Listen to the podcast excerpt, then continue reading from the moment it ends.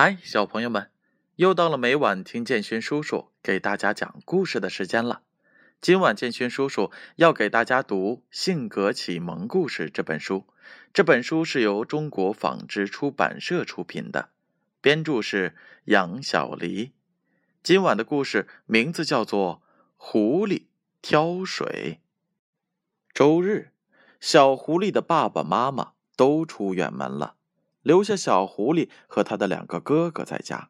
狐狸妈妈吩咐小狐狸和哥哥们：“水缸里的水不多了，让他们去南山头挑水。”小狐狸和两个哥哥拿着水桶出发了。他们走啊走，走到了南山脚下。请问南山的泉水在哪里？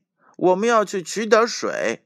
小狐狸问对面走过来的小松鼠：“走到这条路的尽头就是泉水了。”小松鼠给他们一边指着方向，一边说：“走了半天，他们终于来到了这泉水旁边。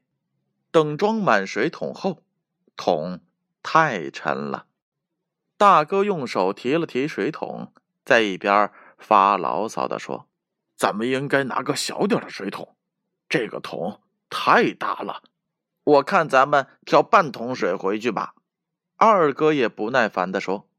小狐狸说：“水不能太少，这地方太远了，咱们挑一点点水回去的话不够用。”于是他们各自挑一段路程，轮流挑水往家赶去。等他们来到了一棵树下的时候，他们实在是太累了，走不动了。就坐了下来。啄木鸟阿姨看到了，就对他们说：“你们怎么不一起抬着水赶路呢？人多力量大，三个人一起抬水肯定轻松点啊！”小狐狸和哥哥们这才恍然大悟。他们三个尝试着一起抬了一下，果然轻松了很多，很快就到家了。狐狸妈妈早在门口接他们了。当狐狸妈妈看见他们是一起抬水回来的，高兴地说：“我的好孩子们学会了团结啊！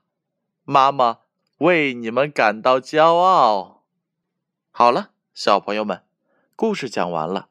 你们平时有没有独自去承担一份工作的时候呢？那个时候有没有发现完成起来非常的吃力？但如果有小朋友们，或者是爸爸和妈妈和我们一起完成，那又会是多么轻松的一件事呢？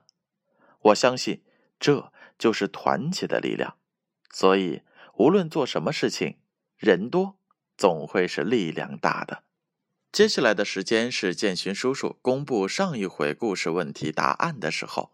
上一回的故事名字叫做《一滴水珠》。建勋叔叔一共问了两个问题。第一个问题：没下雨之前，水珠能浇灌麦田吗？答案是 A，不能，因为太渺小了。第二个问题：最后小鱼为什么欢快的游走了？答案是 A，很多水珠的力量大，它们汇成了小溪。小朋友们，你们。答对了吗？那接下来是今天问题提问的时候了。